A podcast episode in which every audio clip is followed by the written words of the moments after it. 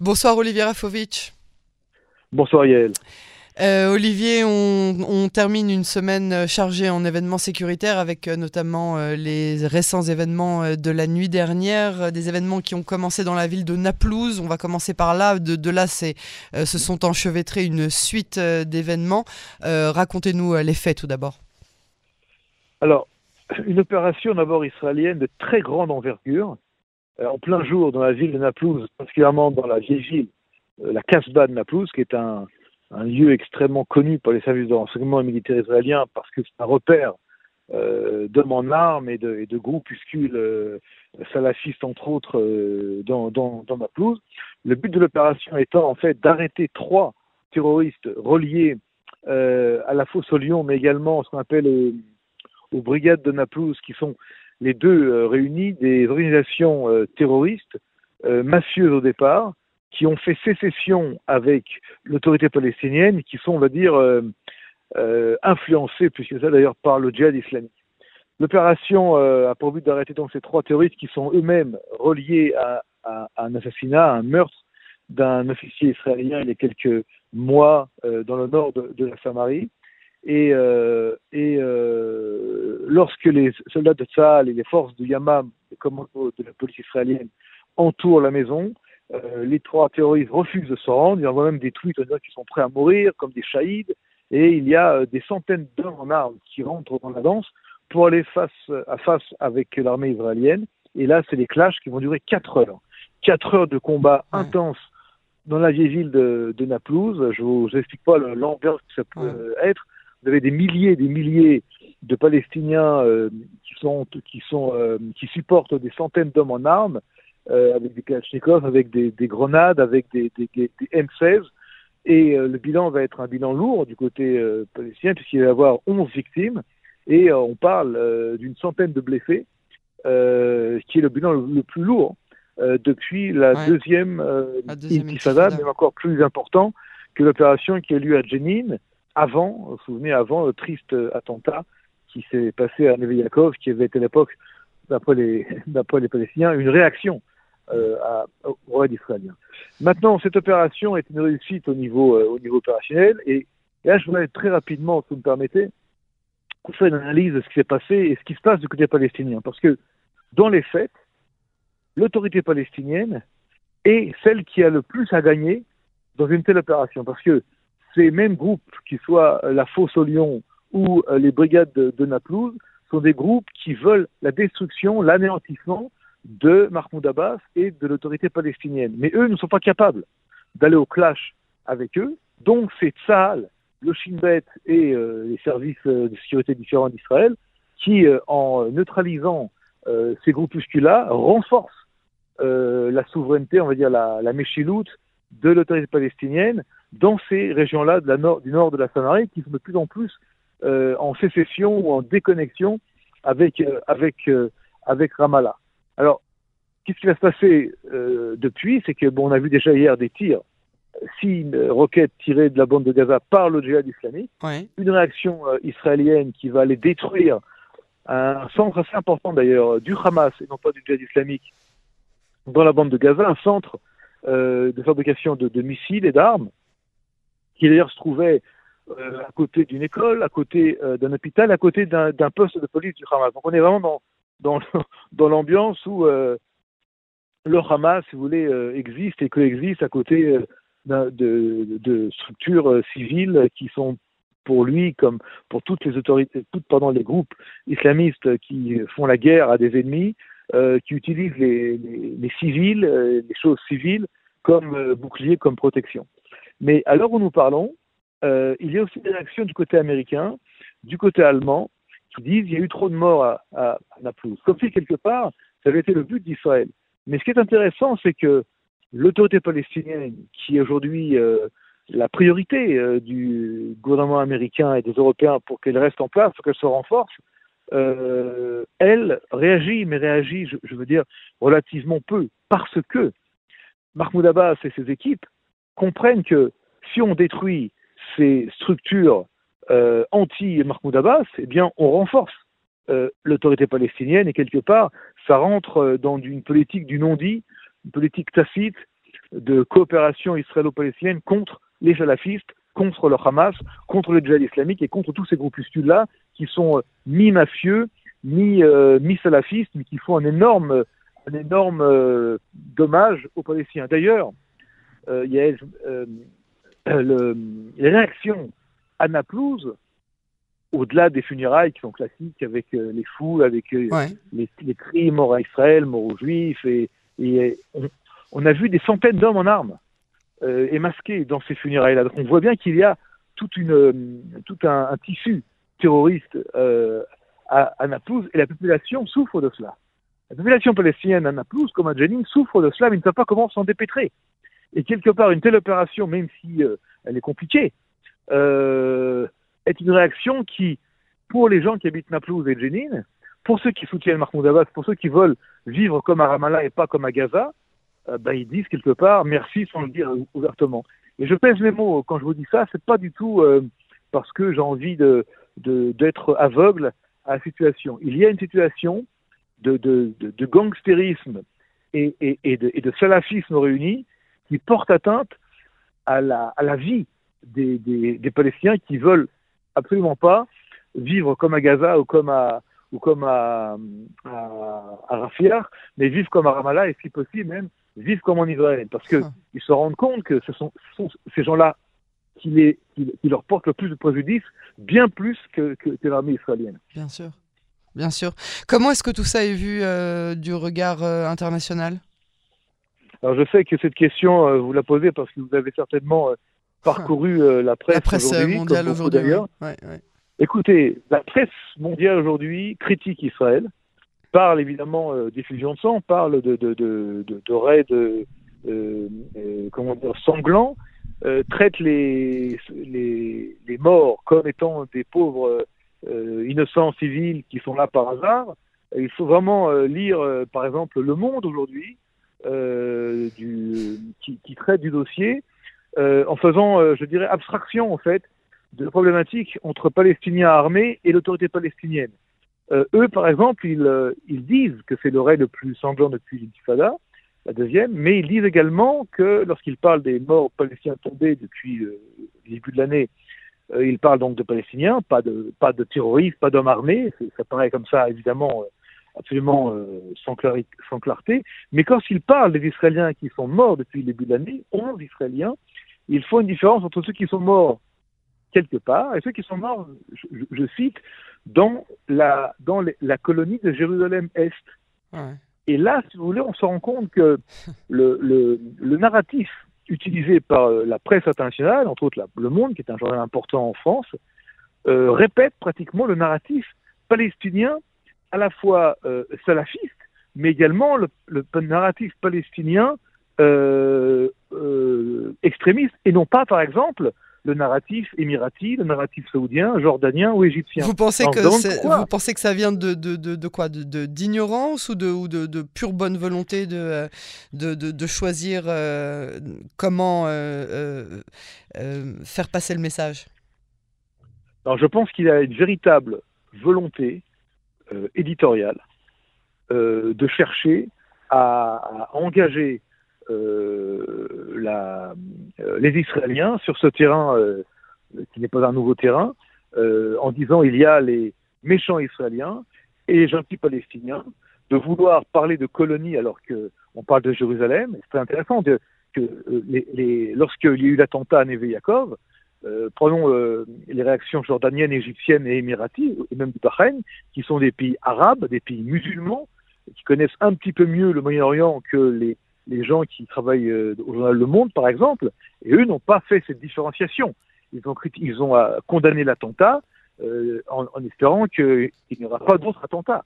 Et le fait de mentionner que l'attentat, que les gens sont morts dans une colonie, je, cite, hein, dans une colonie de Jérusalem-Est, depuis quand, si vous voulez, Jérusalem est une colonie? Depuis quand Jérusalem, dans l'histoire, est une colonie? Alors on peut, encore une fois, avoir des positions politiques, mais au niveau, au niveau d'un journal, qui se veut quelque part, euh, euh, euh, je dirais presque un, porte-voix d'une position française officielle. Monsieur Macron à l'Élysée n'a pas parlé d'attentat dans une colonie de Jérusalem-Est. C'est l'Élysée. Alors là, on est dans un porte-voix d'une position qui représente les Palestiniens extrémistes ou une extrême gauche euh, extrémiste qui, elle, considère évidemment Israël comme un État, un État, un État d'apartheid, un État, un État hors la loi. On en revient toujours. oui, mais votre question est importante parce que ces, utilisations de mots et de narratifs, si vous voulez, euh, euh, injectent, euh, un, un, ton qui est propice à la citation, à la haine, et malheureusement, parfois bien au-delà de ça. Donc il faut faire très attention lorsqu'on écrit ça, à moins qu'on veuille le faire sciemment, et là évidemment, c'est une autre chose. c'est une autre question. je ne suis pas derrière le, chef éditorial du, du, Monde, ni derrière le, monsieur Imbert, je crois, qui est le journaliste qui a écrit l'article. Alors Olivier, euh, pour revenir euh, euh, toujours dans la même région, hein, en vue des le, ministre des Finances, Bezalel Smotrich, reçoit enfin aujourd'hui, et après de longues semaines qu'il attend mhm. ça, une, de ses promesses électorales, il reçoit de la part de Netanyahou la la définition plus exacte de l'autorité qu'il aura sur les responsabilités civiles en Judée et Samarie. Alors là, on est dans une, question interne israélienne qui n'est pas moins simple euh, que la problématique sécuritaire à laquelle nous faisons face aujourd'hui. Si vous voulez, de facto, selon les accords de la coalition, M. Bezalel Smotrich, qui a, un, je dirais, un énorme public euh, en Judée-Samarie de, juifs habitant les, territoires de Judée-Samarie, a demandé et a obtenu aujourd'hui, par un accord avec M. Galant, ministre de la Défense, sous la signature de M. Netanyahu, comme vous l'avez signalé, Yael, a obtenu en fait la responsabilité des affaires civiles liées aux juifs israéliens habitant, euh, euh, euh, la Judée-Samarie comme étant sa propre responsabilité dans ce qu'on appelle l'administration civile, en hébreu le Minal Ezrahi.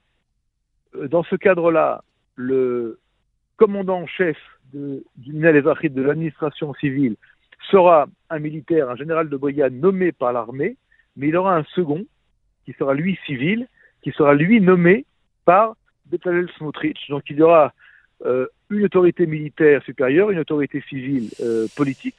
Euh, c'est un peu compliqué, mais ça commence à faire beaucoup de, de, de, de, responsables pour la même région. Hein mais qui traitera des choses civiles. Maintenant, où est la problématique, elle? Ah. La problématique, au-delà d'être une problématique d'hommes, avec des autorités, vous savez, euh, c'est pas plus. Il y a toujours, vous avez deux personnes qui veulent le, pouvoir, euh, c'est pas facile à les mettre, les mettre, les faire mettre d'accord. Le problème va être au-delà de cela. Le problème va, va, être un problème de politique internationale, de diplomatie, parce que à partir du moment où on rend civil euh, quelque chose qui était militaire, ça peut être perçu par, encore une fois, nos, nos détracteurs, qui sont nombreux, euh, comme une annexion de facto, ou en tout cas un processus d'annexion de facto euh, d'une région ou de, ou, de, ou de, sujets qui sont aujourd'hui euh, euh, définis comme territoires discutés. Et territoires discutés avec des problématiques juridiques que vous connaissez, uh-huh. puisque les Samaries ne sont pas des territoires annexés qui font partie de l'État d'Israël stricto sensu.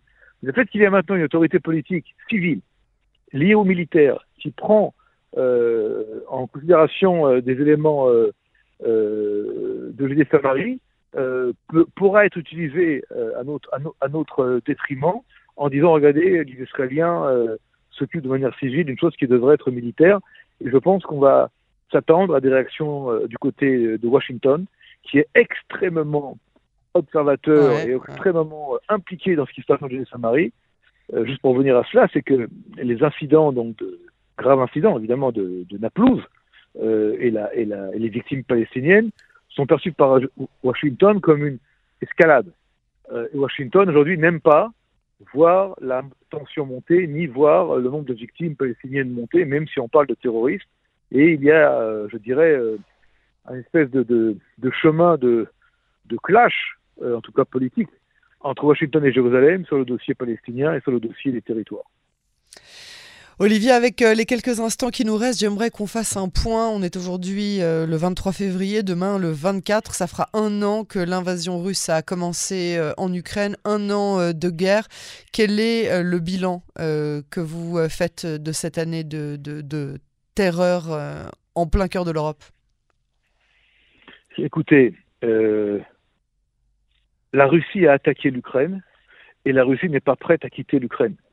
Hein. c'est une guerre qui va être, qui est une grande puissance historique, la Russie, et un pays qui aujourd'hui se bat, se défend, se protège avec le soutien de l'Union européenne, des Européens et des Américains, mais il n'y a pas de soutien d'hommes, il n'y a pas de soldats européens ni de soldats américains, sur le ukrainien qui se battent contre les Russes. Donc c'est une guerre qui devient de plus en plus euh, euh, euh, comment dire, grave et sanglante aussi, des deux côtés, hein, du côté ukrainien et du côté russe, mais pour l'instant, ni l'un côté ni de l'autre on veut lâcher euh, du lest, ni on est prêt à, un compromis. Les Russes parlent absolument pas de compromis, ni les Ukrainiens.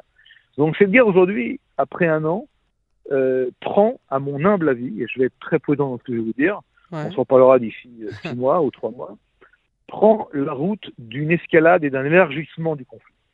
Vous, vous parlez en termes de bipolarité du, du, quelque chose de beaucoup plus global au niveau mondial ou pour l'instant au niveau européen Alors, je vous... Moldavie Exactement, je vais vous dire. D'abord au niveau, d'abord au niveau global, l'Iran est rentré dans la danse. Eh L'Iran, c'est pas la Russie, ni l'Ukraine, ni la, ni, ok. Hein. La Chine ah. parle de fournir des armes euh, à, la, à la Russie, mais quelque part, les sanctions européennes et américaines, qui sont de plus en plus importantes contre la Russie, ont également de manière naturelle, de manière, je dirais, logique, poussé la Russie vers d'autres alliances. Euh, donc la, la, la, Russie, la Chine, l'Inde et l'Iran sont aujourd'hui un bloc, si vous voulez, qui se met en place. Pour l'instant, l'Iran est, le plus visible, mais c'est pas impossible que demain, les Chinois et les Indiens, et même les Nord-Coréens, fournissent des armes et même des hommes euh, à la Russie contre, contre l'Ukraine. La deuxième chose, c'est que les Européens aujourd'hui euh, se sont, je dirais, de plus en plus otanisés. C'est-à-dire que l'OTAN, euh, NATO, n'est-ce pas en anglais, euh, devient la pièce maîtresse qui, euh, qui réunit les Américains euh, des Européens. Mais quand les Américains parlent, on est avec vous, il reste loin au niveau géographique. C'est les Européens aujourd'hui qui, qui, craignent le plus des avancées, voire des débordements qui peuvent venir, vous l'avez dit tout à l'heure, de la Moldavie. Là, j'ai entendu hier que les Russes veulent renforcer leur présence militaire en Transnistrie, qui est partie, euh, la partie est de la Moldavie, qui est déjà, entre guillemets, en sécession de, de, du, de, du, de, comment dire, de la, de la capitale, et qui aujourd'hui a, je crois, 3 ou 4 000 soldats russes à l'intérieur. Et les Russes parlent d'envoyer euh, des milliers de soldats. Il y a Bélarus, la, la, la Russie la blanche. oui. tout à fait, la, oui, pardon, la Biélorussie, pardon, euh, qui veut dire Russie blanche d'ailleurs en, français, euh, euh, qui elle aussi, euh, qui elle aussi se prépare à, une attaque, une attaque contre l'Ukraine. En tout cas, il y a des forces importantes en Biélorussie avec des forces russes réunies. Et les Russes aujourd'hui, si vous voulez, peuvent menacer demain la Pologne, peuvent menacer demain les, pays baltes si ces pays euh, font des actions, voire euh, amènent des chars euh, Léopard 2, comme c'est le cas, puisqu'il y a actuellement en Pologne des, troupes allemandes qui forment euh, des, et en Ukraine aussi, qui forment des, comment dire, non, c'est en Pologne, qui forment des, comment dire, pardon, des, des, combattants, euh, des combattants ukrainiens à pouvoir se servir de, ces mêmes chars. Quelle va être la réaction russe? Parce que des chars allemands Léopard 2 vont passer à l'action.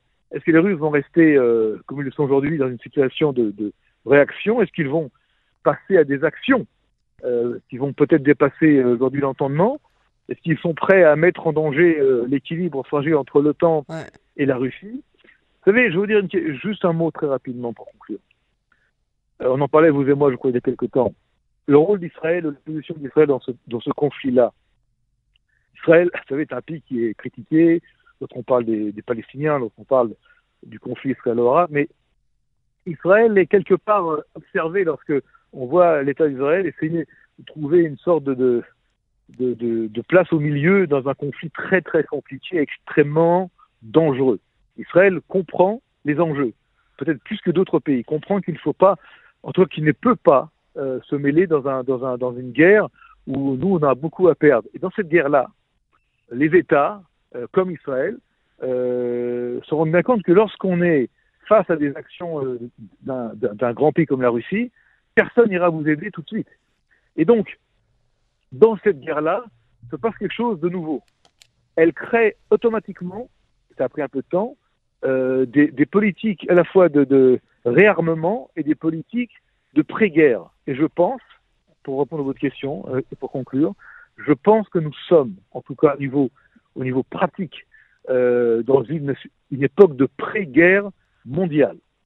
Euh, quand je dis pré-guerre mondiale, c'est qu'on y est déjà dedans, mais il y a euh, peu à faire pour passer à la, phase au-dessus. Et là, les États aujourd'hui qui sont impliqués, tout en étant des dons belligérants, puisque c'est un peu la politique aujourd'hui déclarée des Européens, nous sommes des dons belligérants, mais nous aidons l'Ukraine quand même, puisque la victoire, à un moment donné, si vous voulez, c'est des mots qui vont devoir être expliqués parce que euh, on peut pas aider comme ça et, amener des armes et des armes et des armes euh, en se disant euh, je tue mes ennemis par l'intermédiaire des Ukrainiens, mais moi je suis pas dans la guerre. À un moment donné, il faut aussi prendre ses responsabilités. Est-ce que les Européens devront s'arrêter parce que si les Russes les menacent de quelque chose de beaucoup plus grave? Est-ce que les Russes passeront à une, une phase supérieure Vu que ces questions ne sont pas actuellement, sont actuellement, pardon, sont actuellement pardon, sans réponse, eh bien, il va falloir beaucoup de prudence et beaucoup d'intelligence de savoir en fait comment gérer cette crise qui aujourd'hui peut-être, peut-être, pourrait euh, s'arrêter par un compromis ou par des discussions, je ne sais pas comment, mais il est certain que d'injecter euh, autant d'armes, autant d'armes d'un côté face à une autre puissance qui, elle, ne, veut pas s'arrêter, euh, peut produire euh, ce que personne ne veut.